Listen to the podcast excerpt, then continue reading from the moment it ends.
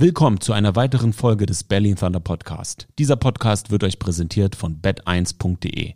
Heute zu Gast unser Offensive Lineman Tobias Rottlauer. Feel the Thunder.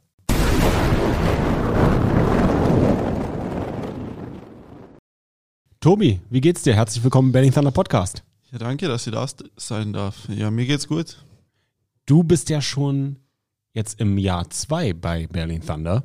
Genau. Und wir hatten im letzten Jahr nicht die Gelegenheit gehabt, dich vorzustellen. Wir haben ja mit dem Podcast letztes Jahr gestartet, haben dann Spielerporträts gemacht und dann sind Björn und ich in so ein Recap der vergangenen Saison gekommen. Mhm. Und da war dann halt einfach bei der Vorstellung so viele Spieler, dass ich leider nicht zu dir gekommen bin, was mich geärgert hat. Und deswegen war es mir wichtig, jetzt, wo wir ein paar weniger Spielerporträts machen, aber dich unbedingt dabei zu haben, weil du bist einer der wichtigsten Spieler, in meiner Meinung nach, der mhm. wichtigsten Unit im American Football, der Offensive Line. Aber bevor wir dazu kommen, wie bist du zum Football gekommen? Für alle, die dich nicht kennen, wer bist du, woher kommst du, so ein bisschen deine Geschichte. Okay, ähm, also, ich bin aus Klagenfurt Land, das ist in Kärnten in Österreich, das ist eher im Süden an der Grenze zu Slowenien. Ähm, bin da vom Land, also so zehn Minuten weg von der Stadt. Ich weiß nicht, ob du schon mit Klagenfurt warst. Zum Finale letztes Jahr. Genau, aber ist eben eine relativ kleine Stadt und wenn du da zehn Minuten raus warst, bist du schon sehr tief im Land. Ähm, ja, bin dort aufgewachsen, habe mit fünf oder sechs Jahren habe ich mit Fußball angefangen, weil eben meine Schulkollegen alle Fußball gespielt haben. Bin dann aber relativ schnell ähm, draufgekommen, dass ich eher größer und stärker gebaut bin ähm, und habe dann mit zehn Jahren habe ich dann gewechselt zu Boxen, ähm, weil ich glaube, ich habe meinen Schulkollegen damals gehabt, der hat geboxt und mein Opa hat damals gesagt, er hat früher geboxt, weil er jünger war und dadurch bin ich darauf gekommen. Ähm, habe das dann gemacht bis circa elf. Ähm, bin dann davon weg, weil ich weiß nicht, ich habe relativ viel Stress in der Schule gehabt. War nicht so sportlich begeistert zu der Zeit und durch einen anderen Freund bin ich dann wieder auf Football gekommen. Mit zwölf dann und ähm, ja, dabei ist es geblieben. Was hat dich an Football so gepackt? War es Flag Football oder richtig mit Rüstung? Ja, es war richtiges Football. Ähm, es hat leider damals kein ähm, U13 oder sowas gegeben. Deswegen habe ich von 12 bis 15 eigentlich nur Football trainiert. Ähm, wir haben da einfach zu wenig Kinder gehabt und es ist einfach dieses Teamgefüge ist hängen geblieben bei mir und dass jeder, jede Position so individuell ist, aber trotzdem gebraucht wird. Und das macht es für mich generell aus. Das ist spannend. Ich hatte die gleiche Geschichte, aber bei mir war es kurz vor meinem 14. Geburtstag. Das heißt, ich habe gut anderthalb Jahre nur mit trainieren dürfen. Ja. Also ich kenne das. Da muss man es schon sehr lieben. Ja, da muss man Man darf nur Preseason Games mitmachen oder was? Oder durftest du gar keine Games? Na, gar nichts. Wir waren, also in die ersten eineinhalb Jahre waren wir, glaube ich, nur drei Leute. Und dann ist es immer mehr geworden, immer mehr, immer mehr. Und dann nach drei Jahren mit 15, dann waren wir endlich genug. Aber war es dann für dich auch so, als du dann zum ersten Mal richtig mitspielen durftest, dass du schon viel weiter warst als viele 15-Jährige, die gerade angefangen haben. Ja, das auf jeden also, Fall. Also ich hatte das Gefühl, das war für mich im Nachhinein ein großes Glück. Ja. Weil ich hatte keine Angst mehr vom Kontakt. Das schon stimmt. seit meinem 13. Lebensjahr konnte ich da reinknallen. Ähm, damals war der Sport ja auch noch ein bisschen anderer. Ja. Äh, mit dem Kopf mehr als mit der Schulter. Zum Glück jetzt andersrum. Aber diese Angst vorm Kontakt, die wurde mir relativ schnell genommen. Ich glaube, mit 14 war die komplett weg bei mir. Und das war ein Riesenvorteil für mich. Ja, ja das, das war bei mir auch so, weil ich habe damals mit der U19 mittrainieren dürfen, als 13-, 14-Jähriger. Und ja, da, da Wenn du von 18-Jährigen als 14-Jähriger auf die Fresse bekommst, dann weißt du ganz schnell. Genau, ja. Da lernt man. Das ist gut. Ja. Fehlt vielleicht heutzutage ein paar Jungs, oder? Kann sein, ja. Ja, das ist, das, vielleicht war dieses Altersgefälle gar nicht mal so schlecht. Bist du der Meinung, dass man schon so früh Tackle Football spielen sollte? Rückblickend, ja. Also vom sportlerischen Aspekt her, ja, auf jeden Fall. Aber was denn, gesundheitlich, ja, bin mir nicht ganz sicher, ob das gesund ist. Vielleicht, wenn man Tackle Football nur trainiert, so wie wir es gemacht haben Ja, in dann, ganz jungen Jahren ist es vielleicht gar nicht schlecht. Und dann spielen, ist es nicht schlecht, ja. Ne, aber ich weiß gar nicht, wann geht's in, wann geht's in Österreich los? Ähm, U14 und dann U16 und U18. Das ist alles, ist jetzt in Deutschland mittlerweile, glaube ich, auch so hart unterteilt. Ähm, das heißt, die Situation, dass ein 15-Jähriger gegen einen 18-, 19-Jährigen spielt, die gibt es ja gar nicht mehr, richtig? Nicht wirklich, na, das ist immer nur dieses, dieser Zwei-Jahres-Unterschied, der maximal das, sein darf. Ist es auch aus, ist es aus Sicherheitsgründen oder ist es, weil es so viele gibt? So viele mm. Kids mittlerweile? Ich denke, das ist aus Sicherheitsgründen, weil zwischen 16 und 18 ist doch körperlich schon einmal ein Unterschied. Ich bin richtig froh. Also du hast recht und das, das, das glaube ich ist auch so. Aber ich muss sagen, ich bin richtig froh, dass ich mit 15 gegen 19-Jährige gespielt habe. Ja, das hat auch. mich auch so ein bisschen für mein Leben geprägt. Und ich weiß, bei Björn und ich reden ja auch über unsere Jugendzeit und wir mhm. haben ja auch zu zweit, also wir haben ja zusammen gespielt oder auch gegeneinander gespielt. Ne? Und bei ihm war es ja so, dass er mit 14, als er auch nur mittrainieren konnte, mhm. und dann mit 15, als er zum ersten Mal spielen konnte, ähm, ja, 19-jährige Offense Lineman komplett auseinandergenommen hat schon. Ja. Und das ist ja etwas, das, das gibt dir ja auch ein Selbstbewusstsein. Klar, ja. Und als Athlet gibt es ja nichts Wichtigeres als Selbstbewusstsein. Absolut, ja. Und vielleicht ist, nimmt, wird es, wird es den Jungs, Mädels heutzutage einfach genommen. Ja, das kann schon sein. Das, ja, ich denke, das macht schon einen Unterschied, man da in jungen Jahren gegen Ältere spielt oder immer in seiner Altersklasse bleibt. Weil, wenn du dir überlegst, im Leben geht es ja oft darum, man kriegt auf die Fresse mhm. und man muss wieder aufstehen. Genau. Und wenn du in jungen Jahren nur in die Fresse bekommst, aber immer wieder aufsteht, aufstehst, dann formt es dich ja für den Rest deines Lebens. Ja. Also wenn ich jetzt mal zurückblicke, ich weiß noch, eines meiner ersten Trainingseinheiten, ich habe bei den Berlin Rebels angefangen. Und da bin ich das Kickoff-Team im Training runtergerannt auf einem richtig dreckigen Kunstrasen, der eigentlich Beton war mit so einer grünen Schicht. Und dann wurde ich richtig aus den Socken geklatscht und habe mir das Steißbein gebrochen. Oh. Und es hat richtig wehgetan und es war richtig schlimm. Aber es hat mich nicht davon abgehalten, wieder das auszukurieren und weiter zu trainieren. Und darauf bin ich immer noch stolz. Ich, ja. bin, ich, bin, ich bin zu einer Auswärtsfahrt, werde ich nie vergessen, zu einer Auswärtsfahrt nach Düsseldorf mitgefahren mit einem Sitzring, weil mir mein Arsch so wehgetan hat. Aber ich bin auf diese Auswärtsfahrt mitgefahren, ja nur um anzufeuern und Wasser zu tragen. Weil ich ja. durfte ja nicht spielen. Aber ich bin trotzdem mitgefahren. Die acht Stunden Busfahrt. Das ist Teamgeist. Und das ist etwas, da erinnere ich mich noch ganz genau dran. Und das ist ja jetzt auch zwölf Jahre her. Ja. Und nicht zwölf Jahre, 22 Jahre. Scheiße. Ich bin nicht 26, ich bin 36. Ne, das sind 22 Jahre her. Oh Gott. Ja, also 22 Jahre her. Ne? Und das ist so, das sind so formende Jahre irgendwie. Und ich weiß nicht, ja, Sicherheit geht vor allem. Aber das ist auch ein Aspekt, der vielleicht den jungen Mädels so ein bisschen genommen wird, wenn man das so in zwei Jahresgruppen unterteilt. Ja. Ist ein spannender Aspekt. Aber du bist beim Football geblieben. Genau. Das hat dir Laune gemacht. Was hat dich gepackt? Teamgeist, auch so das, das Physische? Ja, absolut, das Physische. Also, ich bin einer der Menschen, glaube ich, die nicht als, als einfach als Liner oder ja generell als Lineman eingeteilt worden sind, weil sie einfach zu groß und zu schwer sind, sondern ich war einer von denen, die immer Liner sein wollten. Und von Anfang an? Von Anfang an, ja. Geil. Das heißt, die haben dich auf Tackle direkt gepackt, weil du schon äh, jung, groß warst? Nein, war zuerst, also da wir so wenig äh, Leute im Team gehabt haben, ähm, war grundsätzlich D-Liner, also eher Defensive End, so Three-Tag. Aber habe dann eigentlich immer Ways spielen müssen, weil wir eben zu wenig Menschen waren. Ähm, und das hat sich, ähm, das ist so auch durch die Herrenmannschaft durch, ähm, bis ich 19 war und dann weggegangen bin, ist es weitergegangen so.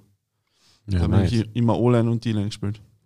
Aber jetzt auf dem Niveau bleibt es bei O-Line. Ja, Oder klar. hast du noch mal Lust, in die D-Line zu gehen? Ja, ich, ich würde schon, ich schon machen, aber ich weiß nicht. Jetzt auf dem Niveau ist es nicht so. Also so Bofo ist auf keinen Fall. Das macht nicht viel Sinn, aber vielleicht irgendwann später. So. In, alten, in den alten Jahren nochmal, genau. wenn du nur so aus Spaß spielst, weil jetzt ist es ja mehr ernst als Spaß. Genau. Du bist ja schon viel rumgekommen. Wie hieß die Mannschaft, bei der du angefangen hast? Corinthian Lions. Bitte?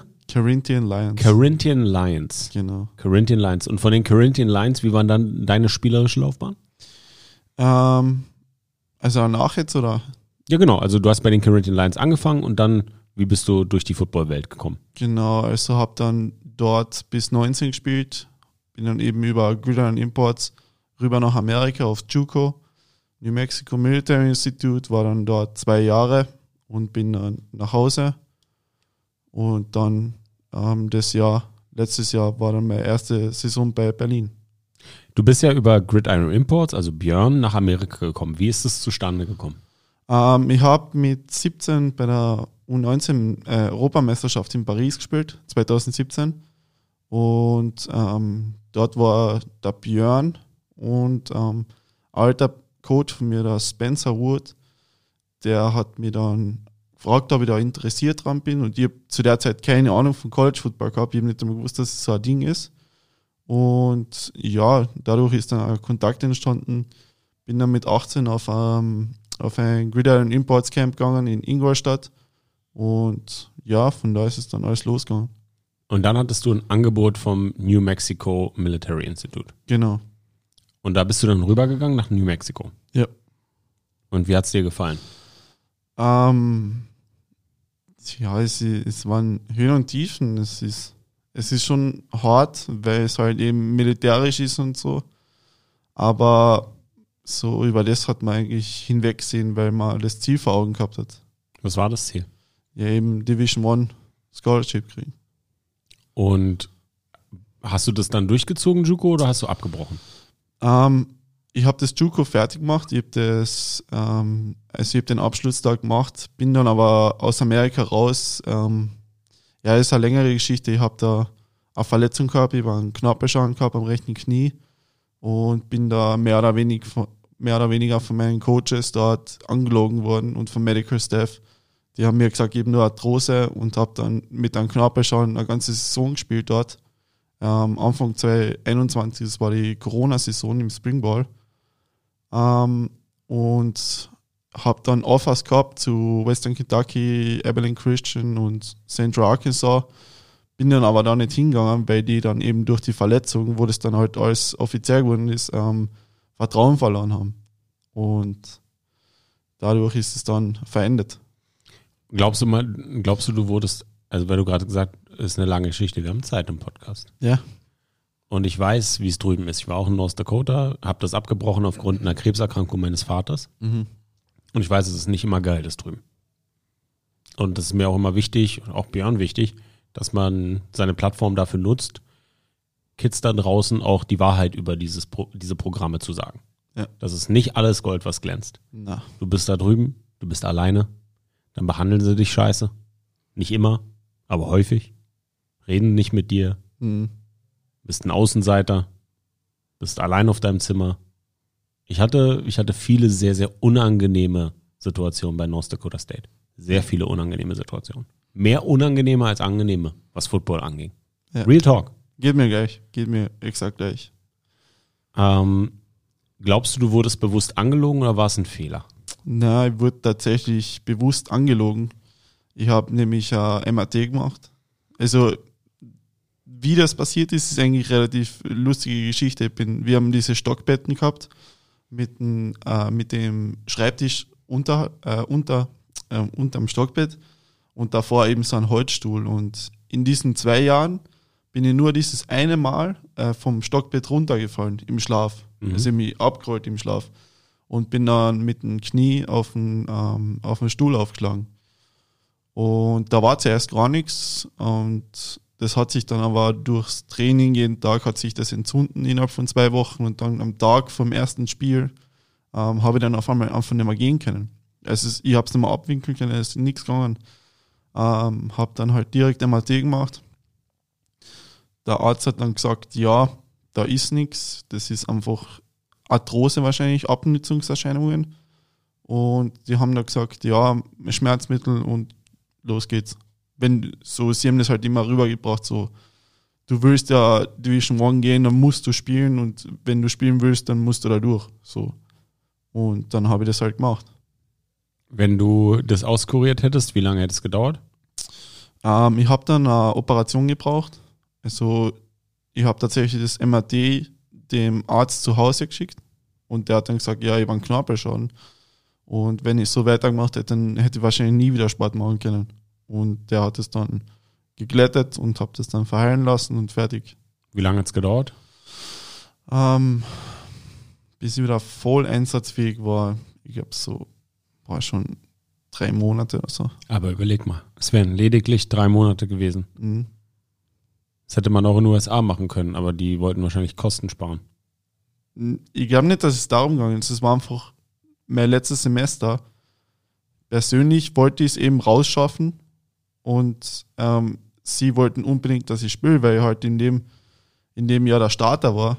Und der nach mir, muss ich so sagen, wie es ist, so, der war halt deutlich schlechter. Und deswegen wollten sie unbedingt, dass ich spiele. Und so war das einfach dann. Und hat, hattest du dann einfach auch mental nicht die Kraft, dich wieder zurückzukämpfen und weiterhin an diesem Traum zu arbeiten und zu sagen, ich gehe nochmal aufs Camp, auf Camps oder ich biete mich nochmal an? Hm, das Problem war, dass sie, es war so, dass die Unis, ich habe keine Ahnung, es kann gut sein, dass da irgendwer schlecht über mich geredet hat oder so. Aber äh, es war dann so, dass sie das dann so hingestellt haben, dass meine einzige Chance ist, wieder zurück nach New Mexico, New Mexico zu gehen und mich dort halt noch einmal zu beweisen. Und da wird halt ganz klar gesagt, so, da gehen wir mal hin, weil die haben mich eiskalt angelogen, eine ganze Saison lang. Und dann war das Kapitel für dich aber auch abgeschlossen. Ja.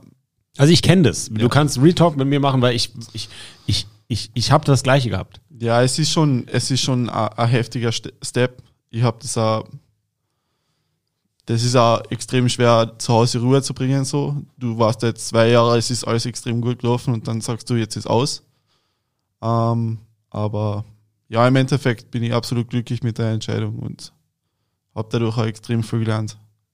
Ich meine, jetzt durchs IPP, und da kommen wir dann auch nochmal drauf zu sprechen, ist dieser große Traum für dich ja noch immer ein realistischer. So ist es. Und du warst letztes Jahr eingeladen im IPP. Ja. Wie war das für dich? Es war sehr coole Erfahrung. So.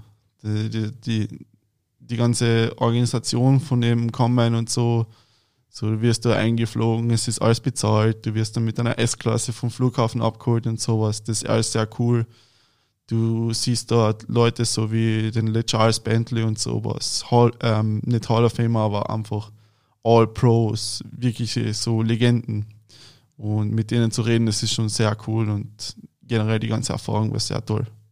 Im Tottenham Stadium. Heißt, das ist für dich immer wieder das Ziel, dort wieder einzuladen, eingeladen zu werden und dann irgendwann mal den Sprung zu schaffen. Jetzt warst du ja auch bei der CFL. Mhm. Wie war das denn? Das war eine andere Erfahrung. Da war, das war das erste Mal dieses Jahr, dass die das auf, ich glaube, sechs Tage verteilt gemacht haben. Also ich war da eine ganze Woche. Und du hast eben das Combine am ersten Tag und dann auf drei Tage verteilt oder am zweiten ja, am zweiten Tag das Combine und dann auf drei Tage verteilt hast du fünf Trainings mit zum Schluss so eine Art Team-Session. Und das war schon sehr intensiv und es war eher so aufgebaut wie ein wirklicher Test. Wenn die CFL gesagt hätte, wir draften dich, wärst du dann in der CFL gelandet? Absolut. Warum eigentlich? Warum, was? Ich habe heutzutage das Gefühl, dass die CFL nicht mehr das ist, was sie vor ein paar Jahren war. Mhm. Ich habe ich habe eher das Gefühl, du bist da und dann ist mittlerweile der Sprung von der CFL in die NFL ein schwierigerer als von der ELF übers IPP in die NFL. Gerade auf deiner Position. Vielleicht sehe ich das falsch. Klär mich auf. Das ist halt unterschiedlich so. Wenn du es aus der CFL in die NFL schaffst, hast du halt so einen tatsächlichen Vertrag einen tatsächlichen Spielervertrag. Wenn du übers IPP reinkommst, ist, was mir erklärt worden ist, ist es so, dass du halt in diesem Drei-Jahres-Vertrag bist und du halt nicht wirklich vom Team bezahlt bist. Deswegen bist du so dieser nicht äh, Practice Squad Spieler, sondern dieser extra Practice Squad Spieler. So. Aber das ist doch gut. Ja, aber ich denke, dass es extrem viel schwerer ist, sich dort zu beweisen, weil sie halt denken, so, der ist sowieso da und sie müssen ihn nicht bezahlen in die drei Jahren und so ist es. Und sobald dann nicht der Typ vom IPP extrem, extrem viel besser ist als die anderen Backups, da hast du, glaube ich, nicht viel Chancen an.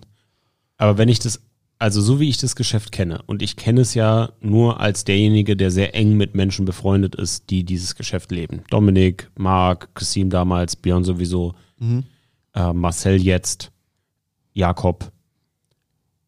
Wenn du sagst, du gehst über die CFL als Free Agent in die NFL, dann kannst du ja, dann bist du ja, ist ja high on fire. Du kannst jeden Tag entlassen werden. Genau. Wenn du übers IPP-Programm in die NFL kommst, hast du ja diesen IPP-Welpenschutz. Ja, genau. Für mich, bei dem, also ich habe das ja mit, äh, mit Dominik Eberle jetzt im letzten Jahr ganz krass erlebt. Ja. Wenn wir für Football Bromance Formate geplant haben, er wollte dann streamen, 24 Stunden später, ich fliege dahin, ich fliege dahin, ich fliege nach Carolina. Ah, nee, entlassen. Ja, nee, eine Woche, entlassen. Houston Texans, entlassen. Also dieses brutale Geschäft.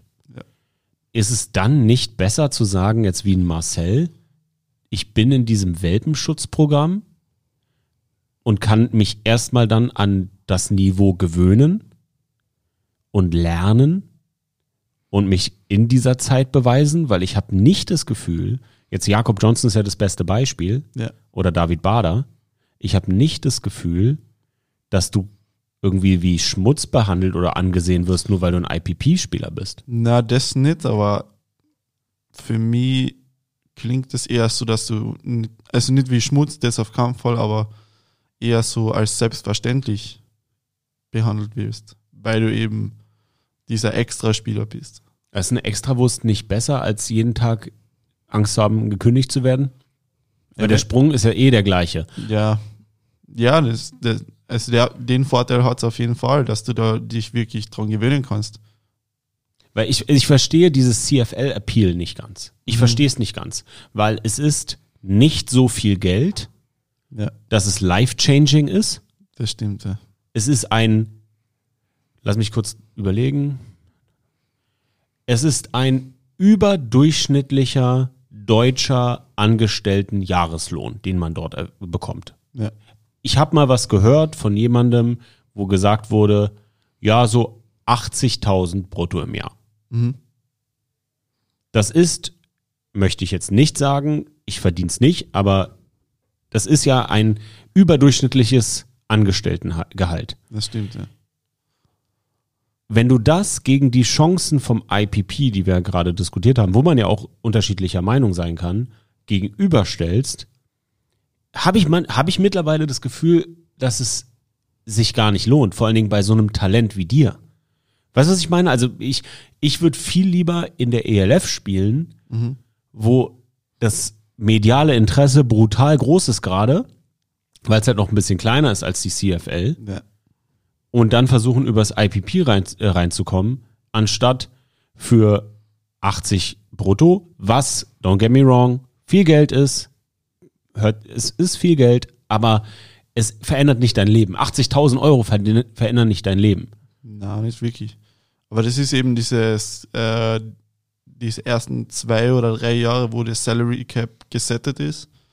Also jetzt davon ausgehend, dass du es jetzt in die CFL schaffst, aber nicht den Sprung weiter in die NFL machst, dann bist du, hast du eventuell die Chance, in der CFL zu bleiben. Okay. Und da steckt halt auch immer das Gehalt weiter. Okay, das heißt, in der CFL seinen Lebensunterhalt zu verdienen, ist etwas, was du langfristig auch durchaus interessant finden könntest. Ja. Also CFL-Profi zu sein. Ja. Okay, verstanden. Weil das ist etwas, was ja, also ich bin, ich bin bei, ich bin sowieso bei vielen Dingen immer so, so sehr extrem. Ich denke mir dann, entweder ich schaff's in die NFL und mhm. verändere mein, verändere mein Leben finanziell, oder jetzt für jemanden wie du, du hast ein weitaus krasseres Talent, als ich es jemals hatte. Bei mir war Division One das absolut größte, was ich talentmäßig erreichen konnte.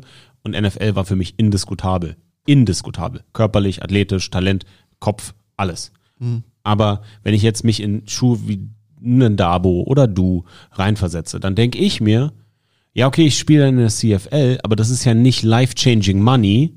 Das ist quasi ein sehr guter, überdurchschnittlicher Paycheck, ja. den ich jetzt bis, weiß nicht, jetzt Offensive Lineman, Anfang 30, Mitte 30 vielleicht, mitnehmen kann. Und dann komme ich auf einen österreichischen, deutschen Arbeitsmarkt, wo ich dann auch wieder ein Rookie. Weißt du, was ich meine? So dieses, wenn ich so, vielleicht ist es auch, weil ich, weil ich, weil ich älter bin als du. Ich denke dann eher so in Lebensplanung. Weißt du, was ich meine? Ja. Und es ist einfach nicht sexy genug für mich als Athlet, mhm. zu sagen, oh ja, eine CFL-Karriere. So, weiß ich nicht. Was verdient ein Offensive Lineman langfristig in der CFL als Starter? Sind das Millionen? Ja. Ja, weißt du, also das ist so, weiß ich nicht. Also so über die Zeit wahrscheinlich schon, über so fünf, ja, wenn da, Jahre. Ja. ja. wenn das realistisch ist, dann ist es definitiv irgendwo life-changing money, ja, 100 Prozent. Ja. Millionär zu werden ist für einen Otto-Normalverbraucher schwierig, ja. Ähm, Klar. Ne? Aber weißt du, was ich meine? Das ist so der Blickwinkel, den ich so an die Sache herangehe, wenn ich so von Dominik höre, wenn ich mit Jakob spreche, wenn ich mit Marcel spreche, dann immer wieder höre, oh ja, hier, der Tobias äh, könnte in die CFL gedraftet werden, dann ist er weg.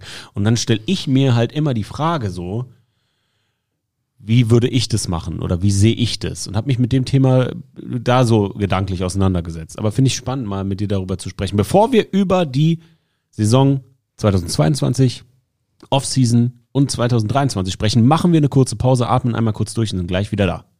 Unser wöchentlicher Partner ist AG1 von Athletic Greens. Athletic Greens ist meine Grundlage für eine gesunde Ernährung und sich ein bisschen aktiver und vitaler fühlen. Meine Haut ist besser geworden. Ich fühle mich einfach rundum wohl, weil wir hatten es gerade mit Tobias Rottlauer besprochen. Wenn man so in die Vergangenheit guckt und sein jüngeres Ich ansieht und dem einen Tipp geben will, dann wäre es bei mir ganz, ganz klar mach mehr Sport, schlaf mehr, ernähr dich besser und mich unterstützt da als Ergänzung Athletic Greens. Und was ist in Athletic Greens drin? 75 hochwertige Inhaltsstoffe, Vitamine, Mineralstoffe, Botanicals, Bakterienkulturen und weitere Zutaten aus echten Lebensmitteln mit Mikronährstoffen in hoher Bioverfügbarkeit, die besonders gut vom Körper aufgenommen werden. AG1 wird mit Vanille und Ananas verfeinert und bekommt einen Teil seines Aromas von den enthaltenen Frucht- und Gemüsesorten wie Papaya, Brokkoli, Kirsche, Karotte sowie der leichten Süße von Stevia. Mm. Das Ganze ohne künstliche Aromen. AG1 macht keine Kompromisse bei der Qualität und Sicherheit. Nehmt eure Gesundheit selbst in die Hand mit AG1 von Athletic Greens. Ganz einfach ein Scoop in 275 Milliliter Wasser, schütteln. Ich pack's am Abend in den Kühlschrank, damit schön eisgekühlt ist. Ich gehe auf den Balkon am Morgen, atme tief durch, nutze es auf nüchternen Magen, ist mir wichtig und gehe dann zum Sport. Quasi mein gesunder Booster, um in den Tag zu starten. Ihr müsst nicht mal shoppen gehen, um AG1 zu bekommen, sondern im Abo wird euch AG1 ganz entspannt monatlich frei nach Hause geliefert, ganz ohne Vertraglaufzeit. Ihr erhaltet jeden Monat eine Abo-Erinnerung um euch zu entscheiden, ob ihr die Routine beibehalten, pausieren, kündigen oder den Lieferrhythmus anpassen möchtet. Und mit der 90-Tage-Geld-Zurück-Garantie könnt ihr AG1 jetzt komplett risikofrei drei Monate lang testen. Stellt ihr also fest, dass es nicht zu euch passt, was ich mir nicht vorstellen kann, bekommt ihr euer Geld zurück. Momentan gibt's eine richtig coole Aktion für euch, Thunder Nation. Auf athleticgreens.com slash Berlin Thunder erhaltet ihr bei Abschluss eines monatlichen Abos einen kostenlosen Jahresvorrat Vitamin D3 und K2 und fünf praktische AG1 Travel Packs für unterwegs gratis dazu. Neukunden erhalten außerdem das AG1 Welcome Kit inklusive der praktischen Aufbewahrungsdose und dem stylischen Shaker. Informiert euch jetzt auf athleticgreens.com slash berlinthunder, testet AG1 völlig risikofrei mit der 90 Tage Geld zurück Garantie und sichert euch bei der Erstbestellung einen kostenlosen Jahresvorrat an Vitamin D3 und K2 zur Unterstützung des Immunsystems und fünf praktische Travel Packs. Gesundheitsbezogene Angaben zu AG1 und das Angebot findet ihr auf athleticgreens.com slash berlinthunder. Da sind wir wieder. Jetzt haben wir über die CFL, über die NFL gesprochen. Kommen wir doch mal zur European League of Football. Kommen wir zu dir bei Berlin Thunder. Ja. Wie hast du das letzte Jahr erlebt? Boah, es war ähm, persönlich auch war es eher äh, Slow Start. Ähm, bin teilweise relativ überrascht worden vom Speed. Vor allem, weil ich direkt am Anfang gegen Kasim Edibali spielen hat müssen. Mhm. Die Vollmaschine. Ja, genau. es war eine sehr coole Erfahrung, war wirklich. Erzähl mal, wie war das? Nimm uns mal mit aufs Feld. Erster Snap gegen Kasim. Ähm, Im ersten Spiel habe ich tatsächlich nur, ich glaube, drei oder vier Snaps gegen ihn gehabt. Der erste war direkt der Schocker. Ähm, er, ist, er ist direkt gespeedrushed auf der Outside. War aber Gott sei Dank ein Fallstart von ihm. Und dann habe ich es relativ gut unter Kontrolle gehabt. Aber es war schon so, eben wieder extrem, extrem konzentrieren müssen. War Hat schon, Björn dir den einen oder anderen Tipp gegeben, weil Björn wusste, du spielst jetzt gegen Kasim? ja, das ist eher so, dass man das bisschen ausblenden muss, so jetzt wer das ist. So. Man muss sich darauf vorbereiten, auf jeden Fall, wenn äh, äh, in- individuell auf die Spieler dort und vor allem auf den Kasim. Aber man, man soll jetzt nicht drinstehen in seinen Stands und denken, ah fuck, Nee, der hat nein, nein, ewig nein, lang nein. in der NFL Nein. gespielt und dies und das und der ist so gut und der ist so gut. Du musst da wirklich denken, so was muss ich jetzt genau machen, damit ich den block. Mehr nicht. Und wie, wie, wie hat es sich angefühlt? Geschwindigkeit, Kraft? Boah, der ist schon schnell, der ist schon schnell, ja. Und der ist auch nicht schlecht stark. Das heißt, du musst dich schon absolut auf alles fokussieren und alles muss on point sein, damit das Blocking sitzt. Ja, absolut. War das dann so das erste, war das wie ein Wake-up-Call für dich, wo du gesagt hast, "Hm, European League of Football ist nochmal anders? Ja. Ja, auf jeden Fall. Hat es dann was mit dir im Training gemacht? Hast du dann versucht, an Schwachstellen zu arbeiten? Hast du mehr Film geguckt? Was hat das in dir athletisch ausgelöst? Ähm, das hat, ich mein, ich bin ja generell ein bisschen jemand, der sich da sehr reinsteigert, aber das hat noch einmal so ein bisschen den Schalter gedreht und da habe ich mich wirklich rein gesteigert so und habe mich, hab mich auf, auf eben die Kleinigkeiten konzentriert, habe mich auf darauf konzentriert, dass ich schnell aus meinen Stance rauskomme und sowas. Da habe ich wirklich geschaut, dass ich meinen Speed arbeite. Wie war dann die Saison 2022 für dich? Ab da ist es tatsächlich, also persönlich spielerisch ist es bergauf gegangen. Wir haben trotzdem noch ein bisschen gestruggelt als Team, aber dann, wo dieser Five-Game-Winning-Streak war, das war dann absolutes Highlight.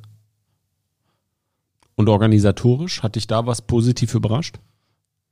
Ja, also es war tatsächlich besser organisiert als im College. Also ich brauche mir noch gar nichts kümmern. Das ist wirklich, also ich bin ja wirklich dankbar dafür, dass das, ich hätte es nicht erwartet, dass da wirklich so viele Menschen dran arbeiten und einfach nur den, den Spielern zugutekommen und den einfach das Leben einfach machen. Das ist der Versuch, das wirklich mal zu professionalisieren. Ja. Weil vielleicht für, für viele von euch Thunder Nation da draußen, Footballfans da draußen, in den anderen Ligen ist es amateurhafter. Du musst dich als Spieler um mehr kümmern. Ja. Und es gibt halt Kleinigkeiten wie Transport, Essen, Trinken, Klamotten, Housing, die versucht werden, hier einigen Spielern professionell zu ermöglichen, was sie in ihren Heimatverein oder in kleineren Vereinen in anderen Ligen nicht haben. Und das macht den Unterschied auch vom Mindset her, vom Amateur zum Profi. Ja, genau. Und das war dann für dich so, okay, jetzt, jetzt geht's langsam in Richtung Profi-Football. Ja, wo ich das erste Mal in, ins Locker gekommen bin und da Jersey und alles schon da gelegen ist und ich meinen eigenen Platz gehabt habe, da habe ich mir schon gedacht, boah, das ist schon eine andere Liga. Wie hast du die European League of Football aus der Ferne, bevor du in ihr gespielt hast, im ersten Jahr wahrgenommen? Ähm, eigentlich gar nicht. Ich habe, glaube ich, ein Spiel einmal im Fernsehen geschaut, aber das war's so. Ich habe da nicht wirklich viel mitgekriegt. So. Aber hast dann gedacht, kannst dich ja mal ähm, mit GMs und Coaches auseinandersetzen. Wie kam der Kontakt zu Björn? Ähm, eben Also über über, das, über Gridiron Import, aber wie kam dann wieder der Kontakt? Er hat ja reconnected sozusagen. das war tatsächlich so, ich habe ähm, dem Björn Bescheid sagen wollen, dass ich nicht mehr nach, zurück nach Amerika gehe. Und das war genau, ich glaube, zwei Tage nachdem er äh, bei Berlin Thunder eingekauft hat. Mhm. Und dann hat er gesagt, aha, ja, vielleicht habe ich Lust da zu spielen. Und dann habe ich mir das relativ lang durch den Kopf gehen lassen, aber dann haben wir gedacht, so, mit Football will ich jetzt noch, noch lange nicht aufhören und das ist die Chance, dass ich da irgendwo wieder reinkomme. Genau. Und war das für dich ein No-Brainer, wieder zu Thunder zurückzukommen? Oder hast du dir das nochmal überlegt? Hast du dir vielleicht andere Sachen angehört, angeschaut? Ähm, habe tatsächlich mehrere Optionen gehabt, aber im Endeffekt war es dann doch No-Brainer. Was zeichnet Berlin für dich aus im Vergleich zu anderen European League of Football Teams, mit denen du eventuell gesprochen hast? Die komplette Organisation ist einfach wirklich so für den Spieler selbst komplett schmerzbefreit. Also ich, muss mich wirklich um sehr, sehr wenig kümmern und mir wird überall geholfen, wo ich keine Ahnung habe, was ich machen soll. Dann die Coaches einfach und generell das Teamgefüge, wie die Menschen miteinander umgehen. Und dass da jeder wirklich so, ähm, so ähm, verbissen ist in den Sport und den Teamerfolg. Wie war die Saison 2023 bisher für dich? Weil ihr durftet ja als Imports relativ spät erst dazu stoßen. Mhm. Was hast du, wo hast du deine Offseason verlebt? Wie war die für dich? Und dann das erste Training mit Thunder. Mm, ich habe in der Offseason relativ hart durchgehasselt. Ähm, bin nach dem IPP Combine, ähm, bin ich eben ähm, mit dem Chris Moore in die Zusammenarbeit gegangen und habe da wirklich von Mitte Oktober weg bis Januar komplett durchtrainiert. Wirklich schaut, dass ich ein bisschen mehr mein Frame auffülle, ein bisschen schwerer wäre, ein bisschen trotzdem athletischer wäre, und dass ich das eben als ver, ver, verfeiner und verbessern und stärker, schneller wäre.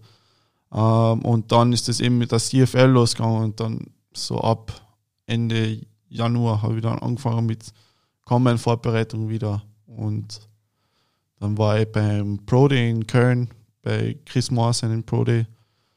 Ähm, und zwei Wochen oder eine Woche später war ich dann beim, beim CFL kommen in Kanada und dann danach haben wir so eine Woche Pause gemacht, weil dann war ich wirklich schon, das war dann wirklich schon ähm, ähm, schwierig auch mit dem Körper, weil so mit 140 Kilo die ganze Zeit nur zu sprinten und hin und her und Richtungswechsel, das ist halt nicht das Gesündeste.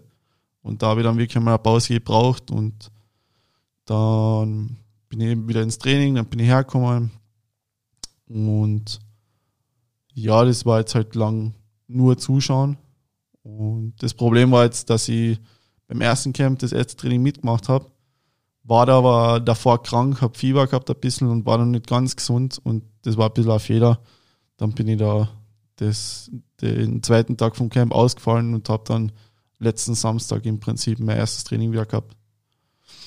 Wie hast du das Team erlebt bisher? Es ist sehr, ähm, also ich spüre die, die, ich spüre die Energie schon und es ist, es ist wirklich an allen Ecken ist etwas dazukommen und Leute haben sich extrem verbessert vom letzten Jahr. Also man sieht tatsächlich einen, einen großen Schritt vom letzten Jahr zum heurigen Jahr. Für dich ist ja dieser Kulturwechsel, den ich mit Coach Henry besprochen habe, mhm. im Hinblick auf Jack Crawford, Run Heavy zu drei knusprige Wide Receiver und einen neuen Quarterback mit einem Kanonenarm ja. als Offense Liner ja nicht unerheblich. Wie nimmst du das wahr? Veränderst du dann auch dich als Athlet? Veränderst du deine Spielweise? Freut es dich? Findest du es doof? Wie nimmst du es wahr? Ähm, tatsächlich bin ich ein Mensch, der sich auf sowas nicht so wirklich konzentriert. So, ich bin da eher so head down und, und ich mache einfach, was mir gesagt wird. Aber ja, man merkt schon, dass ein bisschen mehr auf, auf Bass aufgebaut wird. Mehr Speed? Ja, schon. Bedeutet mehr Kick and Slide, Geschwindigkeit trainieren? Genau. Für die NFL vielleicht nicht schlecht. Ja. Was können wir von der Offense und von dir in 2023 erwarten, Tobi? Ähm, ja, ich, also ich bin da sehr, sehr, hm, wie soll ich sagen, also ich glaube, man kann da sehr selbstbewusst sagen, dass wir, glaube ich, relativ gute Offense sein werden und dass wir da ordentlich Gas geben werden und hoffentlich richtig lange und gute Scoring Drives haben werden. Hast du noch letzte Worte zu der Thunder Nation da draußen? Ja, ich freue mich schon extrem aufs erste Spiel und ich hoffe, dass viele von euch dabei sein werden. Feel the Thunder.